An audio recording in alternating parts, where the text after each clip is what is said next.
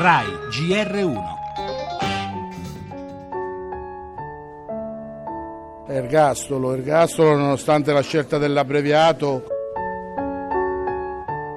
È stata fatta giustizia per Sara, finalmente dopo questi 11 mesi in cui proprio non riuscivo nemmeno a respirare, finalmente adesso una boccata d'ossigeno.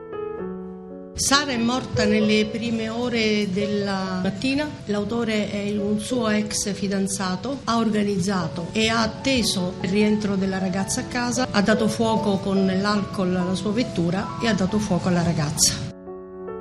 Non ha accettato il fatto di essere stato abbandonato. Non si è mai pentito, è stato diciamo, costretto ad ammettere quello che era proprio inopinabile.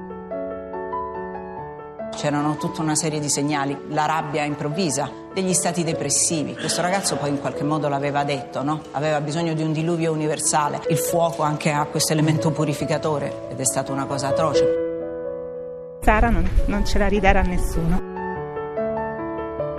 Era il 29 maggio dell'anno scorso e dopo averlo in qualche modo annunciato persino su Facebook, Vincenzo Capuano fece tabula rasa ricorrendo al fuoco per distruggere Sara di Pietrantonio, 22 anni.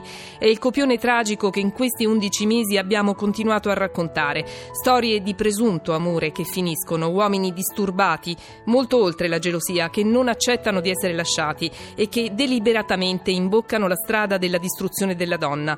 Ne cancellano i connotati con l'acido, risale a gennaio il caso di Jessica Notaro, sfregiata da sua ex, oppure impugnano un peso da palestra e colpiscono quando la vittima è inerme, nel sonno, come è successo a Roma qualche giorno fa a Michela di Pompeo.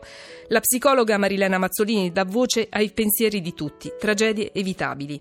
Per Capuano, con il rito abbreviato, è arrivato l'ergastolo e solo il primo grado. Tutto potrebbe cambiare in appello, dice la mamma di Sara, condannata per sempre alla sua assenza.